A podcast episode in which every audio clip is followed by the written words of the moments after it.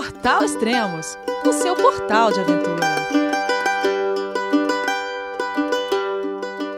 Bom dia, boa tarde, boa noite. Bem-vindo a Extremos, o seu podcast de aventura. Esse é o quarto e último podcast da Ciclo Expedição Highlands Tandem Calapalo, de Guilherme Cavalari e Adriana Braga.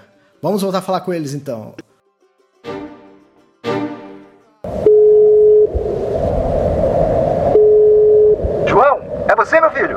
Alô, pai. Eu consegui. Eu tô no cume do Everest. Eu vi, meu filho. Te acompanhei o tempo todo pela sua página Spot.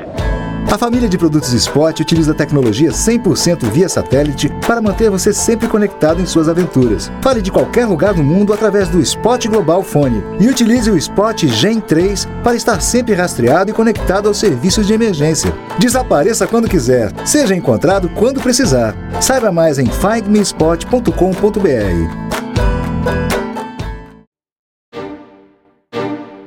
Olá, Adriana. Olá, Guilherme. Oi, Elias. Oba! Beleza? Tudo bem? Ótimo. Tá frio aí na Escócia? É, não, tá mais frio aqui na Mantiqueira. aqui também tá mais ou menos a mesma temperatura que tava lá na Escócia. Ah, legal. Vocês estão na onde agora? A gente tá no, em casa, no Refúgio Calapalo, em Gonçalves, Serra da Mantiqueira, sul de Minas. Eu já tive aí, então eu imagino que aí tá bem frio, sim. É, hoje amanheceu 10 graus, que era mais ou menos o, a temperatura que a gente encarava é, lá na Escócia. Caramba, se, depende da região do Brasil, 10 graus é quase, quase nevando. É, é, imagina, no Nordeste os caras já ouviram falar nesse, nesse tipo de temperatura, né? Uma vez eu encontrei um cara, tava conversando, um jornalista lá de, de Fortaleza, e ele falou assim: ah, a vez que eu mais peguei frio foi 18 graus e quando ele viajou para Brasília. Nem foi em Fortaleza, foi quando ele viajou para Brasília. Eu falei, 18 graus, mas negativo? Não, não, positivo. Nossa senhora. Imagina. Mas tá a máxima que ele pegou deve ser 47, né? é. verdade, verdade. Tem, tem os dois lados. Né? É, e aí, o último, último podcast que nós gravamos foi o podcast 3, que, que nós falamos. Nós, a gente estava na onde? Vamos, vamos situar aí. Eu acho que a gente gravou no, na capital da ilha de Harris, Isso. que chama Arbet, e a gente tinha acabado de chegar na ilha. Eu devo ter falado sobre é, as tecelagens, né, o Harris Tweed. Isso aí, já é uma deixa para quem quiser escutar, é o podcast 118. A gente gravou também o 114 e o 111, então quem quiser escutar todos na sequência, fica a dica aí. Boa. E daí, o que, que, que aconteceu desde então?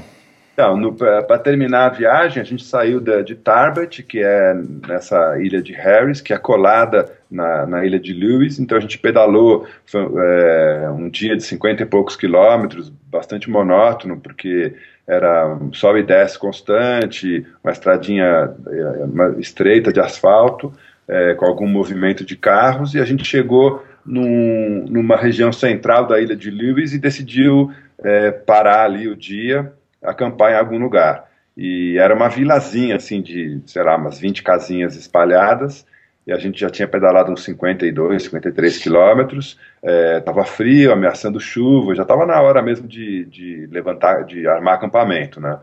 E aí a gente é, é, ficamos assim, vamos acampar onde? Na Escócia você pode montar barraca onde quiser, pode montar barraca no acostamento da, da estrada, é, numa ilha, numa rotatória que ninguém fala nada, né? Uhum. É, mas em geral, se você bate na casa de alguém pedindo água, pedindo informação e fala que vai acampar, o cara acaba convidando para acampar no, no, quintal dele, né? Então a gente tentou jogar esse, esse 171 lá, né? esse verde. Pediu para... Colou, colou?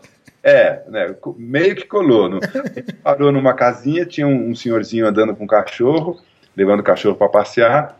E aí eu falei, ah, o senhor não poderia dar água pra gente, é, porque a gente quer acampar aqui na, nesse pedacinho. Aí ele ficou assim, meio sem graça, ele era... Mas aí a hora que ele abriu a boca eu vi que ele não era escocês, que ele era hum. inglês, né? E o inglês já é um pouquinho mais desconfiado, um pouquinho menos é, generoso, né? Hum. E aí no final ele deu água pra gente, apresentou a gente pra esposa, foi super simpático, mas não convidou para acampar no quintal dele, né? Aí a gente pedalou mais uns 300, 400 metros e, e vimos um cara trabalhando no jardim, e, e paramos ali, pedimos, né, pedimos para se ele sabia de algum lugar para acampar. Ele olhou e falou: Ah, pode acampar aqui no meu quintal. Mas o cara morava numa ribanceira, né? acampar ali tinha que pregar a barraca numa árvore, não ia rolar. Aí ele tinha duas casas, uma que era antiga, que ele morou 10, 15 anos, e a nova que ele estava acabando de construir. O cara é, é arquiteto, ele e a esposa é, são arquitetos. E tem um filhinho de, de 10, 11 anos.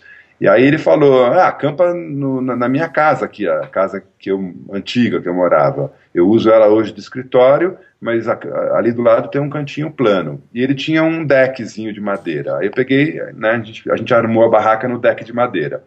Enquanto isso ele entrou na casa, daqui a pouco ele, ele chama a gente, estava com chá pronto, né, ofereceu chá pra gente, a gente sentou, ficou batendo papo, cara super gente boa, conhecia um pouco de, da arquitetura brasileira. Uhum. E aí ele falou assim: ah, quer saber? É, pode usar o banheiro aqui da casa, tomar banho, né?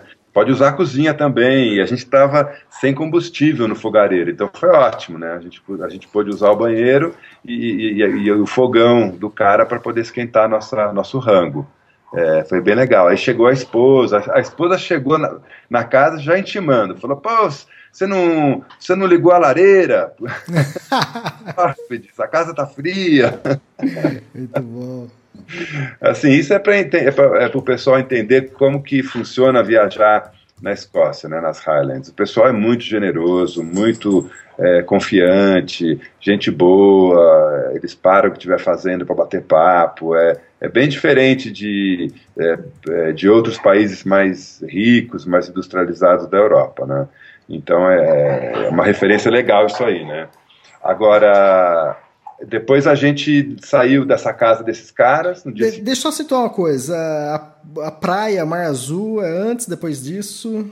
Foi antes. Foi gente... antes. Ah, tá. É que eu, eu vi no. Para quem está acompanhando também pelo, pelo site, pela calapalo.com.br, né? Pelo site do, do Guilherme, ou pelo Extremos, você postou uma foto lá de uma praia azul. O que, que, que é aquilo? É, uma praia de de mar turquesa é. e ar branca. Parece Caribe, pô. Parece uma praia do Caribe, né? Mas não é, não. É a é, temperatura. É na, na ilha de Harris, na ilha que a gente chegou, né, primeiro, é, né, nesse trecho da viagem. E é realmente tem, tem aparência tropical. Quem, quem viu, viu foto que eu publiquei, é, realmente parece que é um lugar no Caribe, sei lá. Inclusive, diz a lenda que uma agência de publicidade da Tailândia estava fazendo uma campanha para vender um pacote e, e, não encontrou fotos boas das praias tailandesas e divulgou uma foto boa que eles cataram na internet dessa praia, da Harris. Só que o pessoal descobriu e foi um mó vexame, né? Mas assim, a gente fez um piquenique nessa praia. A gente pedalou até lá, é, e comeu, não sei o que, mas comeu assim. De biquíni! É. Oh, mas colocaram biquíni? Que isso? a gente tava de gorro, cachecol, jaqueta de pluma de ganso, escondido atrás da, da duna, comendo rapidinho para ir embora. É lindo, mas não dá nem para nem pra tirar a jaqueta, né? É, esse é o problema, né? Vários lugares que a gente passa, vê aquela água limpa, azul turquesa, tipo lá Laguna de los Três, lá, lá na Patagônia, né? O tem. É tudo lindo, né? Mas não dá para entrar na água, né? Não dá, é, não dá mesmo. Não dá mesmo. Mas aí depois, aí voltando, né? Depois do, do da noite na casa desses, desses é, arquitetos, a gente pedalou até um, um, a costa oeste da ilha de Lewis, é, de frente para o Oceano Atlântico, que fica ali naquele pedaço de frente para a Islândia, mais ou menos. E a gente visitou uma sequência de pontos é, turísticos históricos. Né? A gente começou visitando uma, uma, um círculo de pedras que parece aquele Stonehenge que todo mundo conhece uhum. no sul da Inglaterra, né? que tem aqueles, aqueles totens é, empilhados, é, alinhados com, com as constelações e os principais astros. E ali também tem um, uma, um círculo de pedra bastante importante, que deve ter uns 4, 4 mil anos de idade, 5 mil anos de idade, é meio contemporâneo das pirâmides é, de Giza, né, no, no uhum. Egito. E é um círculo de pedras é, que está alinhado com a trajetória da Lua e algumas constelações. Ninguém sabe direito, né? que, que civilização que é, ergueu esses monumentos, porque os caras não deixaram é, nenhuma história escrita, não deixaram indícios além dessas pedras. Uhum. Mas é, é de uma, uma época, 5 mil anos atrás, que a humanidade meio que despertou é, para as constelações, para o céu, para a lua, começou a entender a influência é, da lua nas marés, né, nas colheitas. Uhum. Então foi uma, uma fase importante para a raça humana. Né? E ali na Escócia se caracterizou por essas esses alinhamentos de pedras, né, desses, monolitos, etc. Aí a gente visitou isso aí, é, pedalou mais um pouco e visitou uma, uma construção que é, que é mais ou menos do, de 200 anos, de, anos antes, antes de Cristo até 500, 600 anos depois de Cristo, que é mais ou menos a idade é, do ferro que eles falam, né? E é uma construção que é bem grande, tem uns 15 metros de altura, dentro ela tem três andares de, de tablado de madeira, só que o tablado de madeira já, já, já foi destruído, já acabou, mas é todo feito de pedras empilhadas, sem nenhum tipo de, de concreto, de argamassa, nada, e que formam os, é, é, paredes duplas né, na, na, na, na, periferia, ele é construído com parede dupla, e no meio da, das duas paredes tem uma escadaria em hum. caracol que vai até o topo. E ali vivia uma família grande ou, ou, algumas famílias pequenas. Eles colocavam os animais, porcos, vacas, galinhas, é, é, no térreo, no, no térreo né, na entradinha, é, e aí e moravam nos, é, nos mezaninos, né, de madeira que iam, iam subindo. E só tinha uma, uma, uma portinha, hum. pequenininha, assim, de menos de, um, um, de menos de um metro de altura. E nenhuma janela, só uma abertura no teto para sair a fumaça e, e, entrar e ventilar, né? E era um jeito deles se protegerem é, de inimigos, etc. E eles chamam de esse tipo de construção de broch, B-R-O-C-H, né, broch. E elas são muito características é, das Highlands, né, desse pedaço é, das Highlands e um pouco da, é, da Irlanda também. E é muito, muito bacana, impressionante. Os caras construíram um negócio tão grande sem nenhum tipo de, de, de cola, né? Sem uhum. nenhum tipo de cimento. E aí, quando os vikings invadiram as Highlands, a, a Escócia, no ano 600, mais ou menos, é, os vikings acabaram destruindo bastante essas, essas construções. E os caras deixaram de fazer essas construções para cima da terra e começaram a fazer construções para baixo da terra, né? Para se esconder. E a gente visitou isso. Hum. E esse, esse que vocês visitaram, vi até uma foto no, no site de vocês, daquela Paulo. É, restou um só, é isso? Ou tem mais? Não, tem vários, né? Ah, tá. esse, esse acho que é um dos é, que está em melhor estado. Está uhum. mais conservado. Mas tem várias, várias ruínas, né? Uhum. De outros. Tem bastante broch espalhado. Esse está muito conservado. Você consegue realmente entender como era a engenharia do negócio e é realmente impressionante. Aí depois disso a gente foi dormir numa, numa vila feita de casas de, de pedra, mas com cimento, e, e teto de palha, que é uma construção também bem típica de, dessa região das Highlands. E essas é bem mais recente, elas foram construídas no começo do século XIX, né, 1800. E foi, foram construídas porque o, a população que morava no interior é, das Highlands e das ilhas também, ela, essa população foi expulsa pelos proprietários para poder trazer, que queriam usar a terra para criar ovelha, né? E a população que era de, de é, lavradores, né, de gente da agricultura, eles acabaram virando pescadores, porque eles foram empurrados para é, a costa. costa. E ali eles construíram essas casinhas de madeira, que eram muito simples, né, eram, eram quatro paredes de pedras é, é, empilhadas, mas com, com um tipo de argamassa, o chão de terra batida, o telhado de, de palha. E no meio da casa eles faziam uma fogueira que ficava é, queimando o dia inteiro, queimando aquela terra orgânica que eles chamam de, de turfa, né? Os pits. É, Os que pit. é pit, pit, em inglês. E, e, a fumaça, e faz muita fumaça, né, a, a, turfa. Então eles chamam essas casas de black houses, hum. casas pretas, porque todo mundo e tudo que ficava dentro da casa ficava preto de, de, de fuligem. É. Eu vi a foto, eu vi lá black house, mas por fora não era black. Eu falei, ué. Não, não. dentro, porque isso aí foi tudo restaurado, inclusive hum. o casal de arquitetos que hospedou a gente na noite anterior, que deixou a gente acampar do lado da casa deles eles é que foram os responsáveis pela restauração dessa vila e a transformação dessa vila numa pousada. Hoje, hoje é uma pousada aquilo. E a gente ficou numa casa maior, que é uma espécie de albergue, de, de hostel, né, com beliche e com cozinha coletiva. A gente ficou hospedado dentro de uma black house, mas uma black house que é um, uma espécie de albergue. Foi uma experiência bem legal, né, Dri? Foi, foi super bacana. É, a parede tem mais de um metro de, de, de largura. É, agora no teto tem forro, já é mais chique, né? Uhum. Tem acabamento interno, etc. Legal, né? Essa, essa diferença de lugares onde vocês dormiram também, né? Vocês foram com uma proposta e. e Mas acabou, não a gente flexibilizou né, a proposta, que era ficar só em Bosse e ficar só em cabana de, de, abrigo de montanha. A gente acabou ficando num monte de lugar diferente. Ficamos também nos abrigos de montanha, mas acampamos também bastante. É, e ficamos hospedados é, em, em, hostel. em hostel, em bed and breakfast e, e, e nessa black house, né, no final das contas.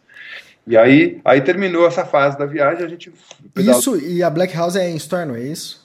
Não, fica na, na costa oposta. Stornoway, ah, tá. capital da Ilha de Lewis, fica na costa é, leste. A gente estava nessa Black House é, Village, na costa é, oeste. Aí a gente atravessou a Ilha de Lewis num dia, uma manhã, que a gente pedalou super rápido, porque estava ameaçando vir uma chuva bem forte.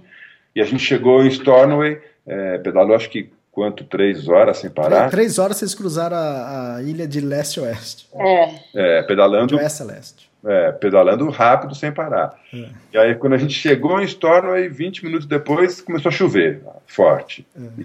e, e, frio. Então a gente conseguiu vencer a chuva. Aí dormimos uma noite em Stornoway e no dia seguinte pegamos uma, uma balsa bem grande, que é um naviozão né, que carrega caminhões e carros dentro, e voltamos para o corpo central da, da Escócia, é, em, em Ulapu, Ulapu, onde eu já tinha estado quando eu fiz a Cape Wrath Trail, né? Sim. E aí a gente passou uma noite em Ulapu e aí já parou de pedalar. Aí a gente pegou transporte público, né? Pegou um, um micro-ônibus, depois um trem e voltamos para Edimburgo. E dormimos uma noite em Inverness. Ah tá, mas é, quanto tempo de trem? Vocês pegaram o micro-ônibus e depois um trem. Quanto tempo mais ou menos de trem tem em Inverness? Três horas, mas. É rápido. É rápido, é rápido. E de, e de ônibus deu umas duas uma horas. Uma hora e meia. É, uma hora e meia. Uma hora e meia de Ulapu até Inverness. Uhum. E é legal porque era, um, era uma van grande, né? Não era um micro-ônibus. E ela, e, ela, e ela tinha uma, uma, um trailer acoplado, né? É, como se fosse um trailer para levar a moto, só que em vez de moto ele, eles levam bicicleta só. Uhum. Então é um, é um micro-ônibus que é um, um suporte para todo mundo que viaja de bicicleta. Ah, e, a, e a tandem ali, tranquilo? Tranquilo, o cara brincou, falou, ah, vou cobrar, porque eles cobram, né, uma barca. Ele falou, ah, vou cobrar dobrado. Aí eu falei, não, pelo amor de Deus, estamos no fim da viagem, acabou o dinheiro. Paudes ele... não, paudes não. Ele deu risada, falou, não, fica tranquilo. aí, aí a gente ficou uma noite em Inverness, que a gente é, não fez muita coisa, a gente visitou é, o Centro Velho, não sei o quê, comemos num restaurante bacana, mas aí numa, das, na, numa caminhada lá a gente descobriu um sebo, né, uma livraria ah, de usados, que foi, que foi feito dentro de uma antiga igreja. Cara, é o sebo mais lindo que eu já fui na minha vida, assim, eu pirei. Sério? Nossa, muito legal. Imagina uma igreja antigona da, da era vitoriana transformada numa livraria. É, é, nossa, com as, com as galerias, é, o púlpito, o cara fez o, o, escritório com caixa. Nossa, muito legal, muito legal. Mas a Adriana não deixou comprar nada. não deixou comprar mais do que 20. Essa é a briga. Ele é coletado, ele coleta tudo durante a trilha, durante a viagem, quer comprar as coisas que ele gosta, as pedras que ele acha lindo, e eu vou jogando fora. Ele vai coletando, eu vou dispensando. Ele, ô, Guilherme, conseguiu trazer a placa? A placa tá aqui, claro. Ah, legal. Mas assim, eu não, eu, não, eu não fiquei triste de não ter comprado. Mas não comprou nenhum livro mesmo? Não, então, isso que eu vou explicar, né? Veja fiquei... bem. Tô, assustado aqui. Não fiquei triste de não ter comprado nenhum livro nessa, nesse sebo, porque eu já tinha comprado uns 35 livros é, que na, e mandei entregar na casa de um amigo escocês e aí ele, ele entregou pra gente lá em Edimburgo. Então... Não, isso nessa viagem. 35? É. Mais quantos da, da Cape Rush? Uns 70 e pouco. tá bem, tá eu bem. Eu leio tudo. Bom, melhor, porque também se não lesse, eu ia dar com a, a cabeça dele, com cada livro ia rolar uma paulada. Ele criou uma biblioteca nova aí só de Escócia. É, é tá legal. Eu vou me divertir há uns meses. Bom, aí acabou, aí a gente voltou para Edimburgo, é, e ali curtimos um pouco, né? Tinha que esperar três dias até, até pegar o, o voo de volta para o Brasil. É, a gente é, visitou o Centro Velho, é, fomos no Museu de, de História né, da, da, Escócia, que é muito legal, bem, é, bem variado, é, bem, bem bonito o, o museu.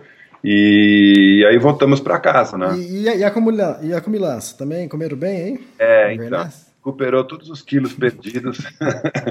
em 18 dias de pedal, a gente recuperou nos três, nos três quatro dias que a gente ficou. De mordomia na cidade parado, é. Mas tudo bem, né? Faz parte. E aí, a volta, como foi?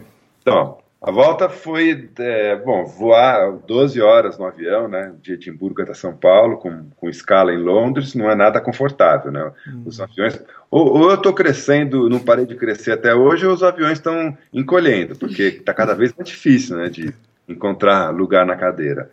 É, mas tudo bem, né, é o preço que a gente paga por, por viajar. Só que a hora que a gente chegou aqui em Cumbica, tivemos uma amarga surpresa. É, a tandem foi extraviada. A nossa bike de 2 metros de comprimento e é, a bagagem de 30, 30 e tantos quilos sumiu. Simplesmente sumiu. Caramba, é enorme, cara. Como, como conseguiram? Vocês vieram com qual companhia? Com a TAM. A gente voou a TAM. Acho que é. foi por isso. Foi por isso. Porque não existe mais TAM, né? É, não, é Latam. Agora é Latam. Minha, minha noiva, ela foi comissária de bordo da TAM, né? Ela tá odiando isso, né? Porque onde você trabalhava? Ah, na, na TAM. Não existe mais na TAM. É, Latam. Então, a Latam desapareceu com a nossa bicicleta gigante, simplesmente. E não é muito fácil, assim, eles não dão muita assistência, né? Então a gente reclamou, fez lá um boletim, o cara falou, ah, deve aparecer amanhã, deve ter ficado para trás e volta, chega no próximo voo. Aí a gente dormiu em São Paulo, no dia seguinte passei, passamos de novo no, no aeroporto de Cumbica, e aí fui lá no escritório, é, não tinha informação nenhuma, não chegou o pacote, só que aí eu aproveitei e refiz o boletim de, de ocorrência. Estava tudo, tudo pela metade, não tinha descrição do produto, do, do, do, volume. Aí expliquei direitinho do que se tratava e o cara ficou de, de dar algum retorno. É, aí ontem, é, eles mandaram um e-mail dizendo que haviam encontrado a bicicleta e que ela seria entregue no nosso endereço aqui na fazenda, né? Pô, legal. É, é, é, é obrigação, é o mínimo. exatamente. Aí ontem a gente chegou, que a gente passou o dia fora, e a, ela estava aqui já. Eles entregaram, deixaram com, com o, administrador, o administrador aqui da fazenda, e ele colocou aqui na porta de casa. Só que ela veio destruída, né? Ela veio, veio, veio com é, corrente com, com, com, com cassete? Não, a coroa, né? A coroa da frente destruída, é, amassada, arriscada, a roda entortou. É, para 18 dias de pedal intenso nas Highlands e não, a gente não, não fez um arranhão nela. E aí voamos e a bike está toda, toda machucada e comprometida, né? Tá, e o que vocês vão fazer a respeito? Ah, vou, vamos processar os caras, né? Uhum. Que absurdo é esse? Eles, eles vendem um serviço, se eles aceitaram levar a bicicleta, eles têm que fazer o serviço direito do começo ao fim, não pode tratar o, o patrimônio alheio com esse descaso, né, com esse desrespeito. É, não é assim que funciona é, é, no, no, mundo inteiro. O Brasil não pode ficar com esse compromisso de ser terceiro mundista eternamente, né? Tem que ter um pouco mais de de, de compromisso com competência e respeito. Não é assim que funciona. Né? E é a sua ferramenta de trabalho, né, Guilherme? É, então, eu fui. A gente chegou. É, ontem a gente participou. É de trabalho, não é só de passeio. E outra, quando é passeio, passeio é trabalho também, né? É, não, mas mesmo que fosse só passeio, não pode, tem, uhum. tem que tratar bem o, o, patrimônio alheio, né? E a gente ontem participou do Encontro Nacional de Cicloturismo, que rola, que rola todo o feriado de Corpus Christi aqui em Campos do Jordão, e eu fui um palestrante lá, fui contar sobre, é, sobre as Highlands.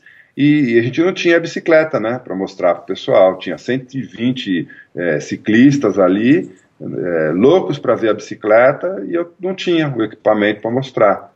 Então é ridículo isso, né? Eu, eu não poder dar continuidade com o meu trabalho porque os caras não têm a competência de pegar uma mala e levar do ponto A ao ponto B. Né? Coisa mais banal que, que existe, né? Uhum. É, de deixar é, é revoltante isso. É, imagino. Eu nunca tive nada extraviado, graças a Deus, mas não deve ser fácil. Ainda bem que foi na, no final da viagem. Fiquei pensando isso. Imagina se a gente chega na Escócia e a Tandem não, não aparece. Né? É, expedição Tandem Calapalo. É. Chegou na Escócia sem Tandem. É. Ah, não. É, sem, sem comentários, né? É. Aí tudo bem. Aí agora acabou, né? Esse ciclo a gente é, fez a viagem, é, mudamos um pouquinho o roteiro, é, mas cumprimos todo o programado, né? Uhum. Visitamos todos os lugares que a gente queria visitar. Eu acho que eu é, acumulei bastante experiência para poder agora escrever a respeito e é, me, me, sinto mais, é, mais seguro e, e, e, mais à vontade para poder escrever, falar e, divulgar um pouco as Highlands da Escócia, né? Uhum. E tudo isso vai fazer parte de um livro só, né? As duas viagens e talvez até uma futura agora. É, talvez uma futura e todos os livros que eu ler. Quer dizer, a ideia é fazer, é fazer um relato como eu fiz com aquelas, com a, a, a experiência do, do, Transpatagônia, né? Os seis meses que eu passei pedalando pela Patagônia e Terra do Fogo. Que na verdade no, o livro e o filme não tratam só dessa viagem, tratam é, de 10 anos que eu frequentei a Patagônia. Né? Fiz nove viagens para lá. A, a, última, a penúltima, quer dizer, foi essa de seis meses. Mas é, o que eu quero agora com esse projeto de Highlands é, é passar para o interessado, né, seja o leitor ou o espectador de um filme, uma experiência de Highlands, que o cara sinta o, o gosto, o sabor, conheça a história, a cultura, viaje no, no, no meu livro e no meu filme. Ah, legal. É Adriana, e como foi esses quase 30 dias aí, pedalando a dois? Olha, foi muito melhor do que eu esperava, porque uhum. foi a uhum. primeira cicloviagem, né, Elias? É. Eu comecei a pedalar faz três anos, dois anos e meio. E foi uma surpresa saber que eu sou capaz. Uhum. Bem capaz. Tô já programando a próxima. Apesar de ser uma tandem, ela só anda se tiver dois, né? Se tiver dois. Exatamente. É. Ela não vai sozinha, não. Não, foi é. ótimo, foi muito bom. A bunda tá calejada, existe calo na bunda, é, é, é possível isso é acontecer. É possível acontecer. Eu achava que era um mito, mas tá aqui o, os meus calos. Não, e ela, e ela, a Adri foi super bem na viagem. A é. gente é, mudou o percurso, não por conta é, dela, mas hum. porque de tandem não daria para fazer o que eu tinha imaginado, que era uhum é, atravessar uns, uns, pântanos, sabe, 5 quilômetros com a bike na cabeça. Não dá, não dá. É para quem vê as fotos, vocês do lado da bike, a proporção, a bike fica. Além de ser grande, né? E todo o peso né, que vocês carregaram junto. Né? É, no final a gente viajou até que leve. O negócio é que é, tinha, tinha cinco dias de comida dentro da, da, da bagagem. Uhum. Então, assim, é, de roupa a gente levou duas mudas, uma muda para pedalar e uma, uma muda para vestir fora da bike. Mais nada, não tinha mais nada. A gente levou o material de acampamento, que também é tudo pequeno, compacto e leve. É... Fomos colecionando alguns mapas pelo caminho. É... Ah, legal. Fala, fala aí as tranqueiraiadas que vocês trouxeram, que vocês coletaram. Não deixei, viu? Eu sou a maior castradora. O cara. Não, mas no pedal a gente só, só acrescentou mapa, porque como eu mudei, como a gente Sim. mudou o percurso, o que eu tinha programado e desenhado e baixado no meu GPS não valia mais. Sim, sim. Aí, e, e, e a Escócia tem uma, uns mapas de excelente qualidade, né? Mapa em escala 1 para 50 mil, carta topográfica, mas assim com detalhamento, uma riqueza de, de informação e, e, atualização, mapa de um ano de idade só, uhum. incrível. Então a gente foi comprando os mapas que a gente precisava para poder entender é, o qual seria o próximo passo, né? Uhum. Isso deu, sei lá, uns uns 10 mapas. É, um quilo e meio mais ou menos de mapa. É. Mas assim, foi a única coisa de tralha, né, que a gente uhum. E duas conchas que ele pegou ali na prainha. É, conchinha, né, essas coisas. Mas aí depois que acabou o pedal, aí a gente, a gente pegou umas tralhas. Né? É, legal. E, e o uísque também? É, muito pouco. Não, não é essa praia? Né? É, eu, eu curto por experiência, não? Uhum. Porque faz parte do meu paladar, né? E a Dri também não, não curte muito destilado, nada, não vai beber muito. A gente ah, uma garrafa para fazer uma onda, né? Tá, antes de, ir para os pontos finais e saindo um pouco do roteiro, falar um pouco de. Você falou que essa livraria, esse sebo que você foi, é um dos mais bonitos. Você tem alguns outros, algumas outras dicas para quem está escutando aí de sebos ou livrarias pelo mundo interessantes? Eu tenho dois duas aqui. Se você não falar, eu vou, vou incluir eles. Tá. Uh, vou falar de um em São Paulo, que é o meu favorito. Ah, legal, hein? Eu não tenho essa. Fala aí. Que é uma referência internacional. Hum. É, o, é o, a Livraria Brandão, ou Sebo Brandão, que fica ali na. É, como é que chama aquela rua? É, não lembro o nome é, é, é uma rua que vai da Biblioteca Municipal, Mário de Andrade, para o viaduto ali, o viaduto onde está a prefeitura. É, esqueci o nome. Mas fica atrás, fica, fica na rua lateral ali do, do da Biblioteca Mário de Andrade. Mas procura na internet, né? Livraria, ah, isso, Livraria Brandão. Ou é Sebo Brandão? É, eu acho que eles se chamam, eles se divulgam como Livraria Brandão, mas ah, é um legal. sebo. E é um sebo de. Ó, eu, fre, eu lembro de, de frequentar esse sebo desde os meus 12 anos de idade. Então a gente está falando de 40 anos, né? Ah, legal. É, Rua Coronel Xavier Toledo, é isso? Isso, na Xavier de Toledo, exatamente. 234, sobrelógio. Pronto. 234, sobrelógio. É, procura o Júnior. Júnior é o filho do, do seu Brandão, que já deve estar com 90 anos. É, ah, o, o, tem gente famosa que frequenta, que frequenta o Sebo. É, é, esqueci o nome de uns caras que eu, que eu encontrei já lá. Mas assim, o cara tem primeira edição, para quem é colecionador, tem primeira edição de coisas raríssimas. Mas é um sebo super organizado, é, informatizado. Então você vai lá, pede, ele olha na internet se está no acervo. E é um clima fantástico, é um lugar assim sensacional. É, depois, assim, eu sou fã da Charing Cross Road, que é uma rua em Londres que tem bastante sebo vários sebos, inclusive tem um, um filme é, meio famoso da década de 80, se não me engano, que é, o nome do filme em inglês era Charing Cross Road 38, sei lá, tinha um número, que era a história de um de um escritor, uma escritora americana e um escritor inglês que, que viram amigos por, por correio, né? Eles ficam se correspondendo e, e eles ficam é, mandando um para o outro é, livros raros, né? Ah, legal. Que um gosta, que o outro gosta. E, o, e, o, e eles têm, eles dois gostam de, de um sebo, se não me engano, que fica na, nessa região de Londres. Então, assim, minha dica são, são essas duas e, e, e, o, e o Leaks, né? Leaks é essa, esse sebo maravilhoso que a gente visitou em Inverness, na, na Escócia. Ah, legal. Eu vou citar um aqui que acho que você tá, conhece muito bem também a Boutique del Libro, em Ushuaia. Ah, sim, claro, tem, é, tem duas, inclusive, né? Uhum, exatamente. É, del Libro é muito legal. Quem frequenta muito lá é o Amir Klink. Isso, a primeira vez que eu li, que eu fiquei sabendo da, dessa livraria foi através do, dos livros do, do Amir. E quando eu tive lá, aí eu falei, pô, que legal, tá aqui, onde ele sempre citou nos livros dele. É, eles são especializados em, em, exploração da Antártica, muita coisa de montanhismo, uhum. muito legal. E Patagônia, né? Os caras têm um fantástico de Patagônia. Eu falei, eu bati carteirinha lá, bati cartão. ah, tem outra que eu, que eu visitei também, que é a, Desni, a Desnível, né? Em Madrid. É. que é fantástica também para montanhismo, tudo relacionado à aventura. É uma livraria é. só disso. Então é... Eles são editores, né? Eles, eles, são editores também, eles têm um baita de um site também. Então. É. é. bem legal. E tem a Pilgrims, que eu visitei em Katmandu também, que é, segue quase que o mesmo estilo. É Mas é livraria, eles não são editoras, são livraria, mas é tudo relacionado ao montanhismo, Nepal, Himalaia, sem conta. Então é, é legal isso, fazer umas viagens e incluir umas livrarias, né, Guilherme?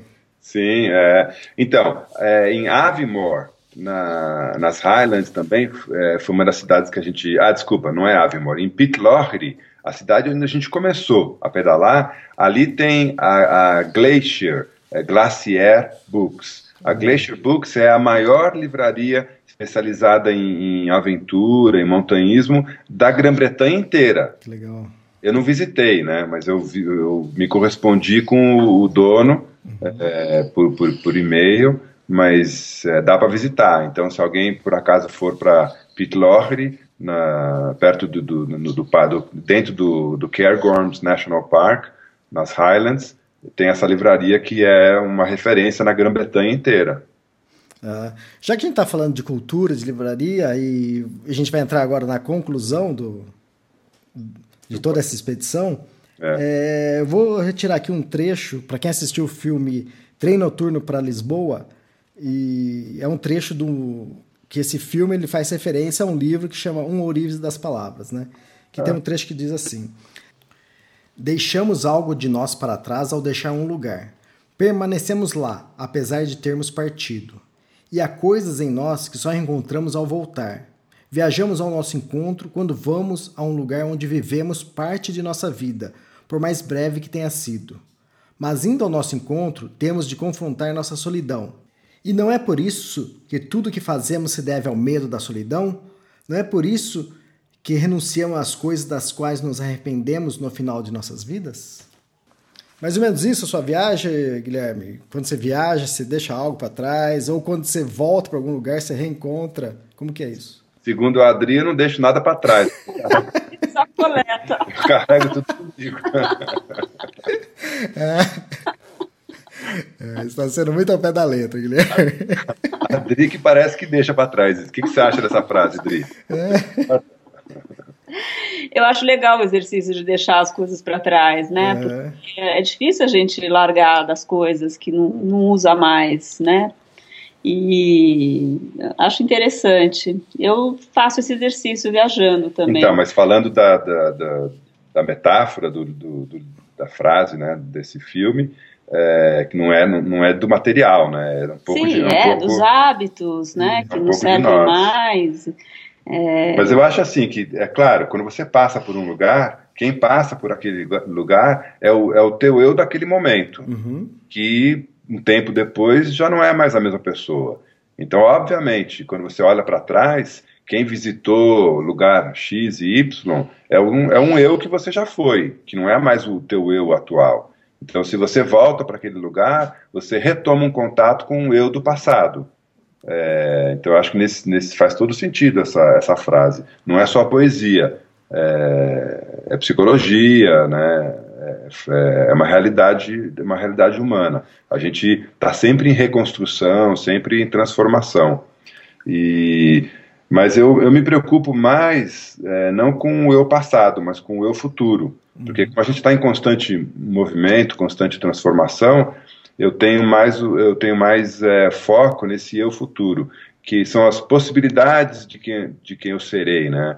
É, o que eu posso fazer hoje para alterar o Guilherme do futuro, daqui a um ano, o Guilherme de um ano para frente, cinco, dez anos. Né?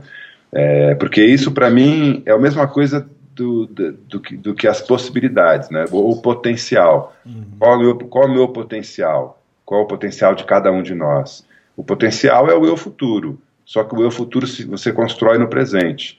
Então, quando eu viajo, eu não estou pensando no que, no que eu vou deixar, mas eu estou pensando no que eu vou acrescentar na minha psique, na minha personalidade, para transformar o eu presente num eu do futuro. Interessante. Essa frase também, eu acho que eu, eu penso também da seguinte forma, porque às vezes a gente visita um lugar, sei lá, quando eu fui para Ushuaia, para Patagônia. Então, daqui a alguns anos é muito nostálgico você pensar, você lembrar como foi gostoso e você querer voltar para resgatar isso. E é mais ou menos como você falou. É, aquela primeira viagem era como você estava naquela época. Agora, você voltando, é legal que você vai resgatar, vai vai rever o lugar onde você estava. Mas as sensações são completamente diferentes, né, né Guilherme? Claro, você pode voltar para um lugar que você gostou muito e odiar. É, outra viagem. Nunca é a mesma. É, porque a pessoa que visita nunca é a mesma, né? Está sempre, tá sempre em, em, em mutação. É, e por isso eu acho estranho as pessoas que viajam sempre para o mesmo lugar, uhum. para ter a mesma experiência, passam né, as férias no mesmo hotel, no mesmo. É, eu acho que promove pouca mudança, né? É meio que um, um é se acomodar no eu presente, né? Uhum. É da zona de conforto, né? A zona de conforto, você não vai ter, você não vai errar tanto, né? É, você não vai se expor tanto, não vai. Isso foi uma coisa que a gente conversou durante a viagem, eu e a Adri na Tandem, né? Eu acho que foi uma das melhores viagens, foi uma das melhores viagens da gente enquanto casal, uhum. porque a gente está há 20 anos juntos, é claro, né? A gente rola atrito, rola briga, normal, né? Uhum. Só que eu acho que o fato da gente estar tá pedalando é, uma bicicleta dupla, tinha que ter um, um empenho dos dois para que a bicicleta andasse e que a viagem acontecesse, né? É, com o mínimo de esforço, com o máximo de, de, harmonia. de harmonia. Então os dois estavam muito preocupados em, é, em ser é, prestativo, gentil. É, rolou, claro, atrito, mas assim, numa proporção que, eu, que a gente considerou menor do que o, o habitual. Então foi um exercício legal da gente também é, trazer para o momento presente para o futuro, né? Sim, é, a mesma preocupação que a gente teve em cima da tandem para fazer tudo fluir com harmonia, a gente pode ter fora da tandem no dia a dia também, né? Exatamente. Ah, tem uma... A Cristina César deixou um recado aqui no, no site da Sae. Você conhece? Aham. Uhum. Ah, legal. Ela, ah, muito legal esses podcasts. Parece que vocês estão na mesma mesa de bar batendo um papo. É. é legal isso, né? É o que a gente estava até, até comentando outro dia, né? Que é, a conex, com essa conexão boa que a gente está tendo, é, parece que a distância que vocês estavam antes é, lá na Escócia e agora em, em Gonçalves parece que some, né? Parece que. É, fica curta. É, legal. E qual, quais os projetos futuros, Guilherme? Ah, bom, projeto aqui não falta aqui, né? Agora é botar a casa em ordem, as contas. Exatamente. Retomar tudo, né? Retomar tudo. Ah, mas assim, é, uma viagem também, também abre os olhos, os ouvidos e, e, promove mudanças, né? Então eu já voltei com algumas ideias. Então, hoje mesmo eu postei lá no, no site que em novembro vai rolar um encontro brasileiro, o primeiro encontro brasileiro de tandens aqui na, Legal. Na Palo. É, eu sempre gostei de tandem, eu, eu, pedalo tandem desde 90 e, 95, 97, 97, que eu cumpri a minha primeira. E, e, assim, sou adepto mesmo, eu acho que a tandem tem uma, uma mágica de, de aproximar duas pessoas, de transformar uma experiência individual numa experiência coletiva, é, e eu quero promover isso, então vai rolar esse encontro, já tem gente é, dizendo que vem. A ideia é a gente passar quatro dias falando sobre o que é tandem, discutindo equipamento, discutindo acessórios, roteiros, Pedalando. dinâmicas, e todo dia pedalar, fazer um, uma trilha, né? Então aproveitar a nossa estrutura aqui para promover isso. É, então essa é, um, é uma ideia que já está já tá rolando. Outra ideia que rolou é que eu eu quero lançar o, o prêmio Calapalo de mérito no segmento outdoor. Eu ah, quero premiar pessoas e entidades que estão fazendo a diferença no, no segmento outdoor, no segmento aventura. Ah, é, legal. Isso é uma virada de ano? É, é eu não, não, não, queria fazer um prêmio que fosse com data marcada. Uhum. É, é um prêmio de mérito. Então, uhum. não é porque o cara escreveu um livro, fez um filme ou fez uma viagem que ele vai ganhar o prêmio. Não, é porque ele tem uma história, né? Ah, legal. E, sei lá, tem 10 anos trabalhando no segmento uhum. e fez uma diferença, influenciou, inspirou, motivou. É, então não é um prêmio pontual para bater palma para um, um evento único. É, um, é um mérito de, de vida, um mérito de trabalho. É, é um pouco mais vertical do que, do que horizontal e pontual, né? Mas eu acho que, que é, a gente tem que bater palma para aquilo que, que tem valor, né? Uhum, sim, sim. Quero bater as, bater as minhas palmas, pelo menos. Sim, legal. E fora isso, tem o um livro, né? Que tem uma data, Guilherme? É, em algum momento nessa encarnação. Ô, ô, Guilherme, quem tá ouvindo a gente tá querendo uma data, Guilherme. É, sei lá, ué. Ele tem a sorte que ele é o próprio editor, né? É.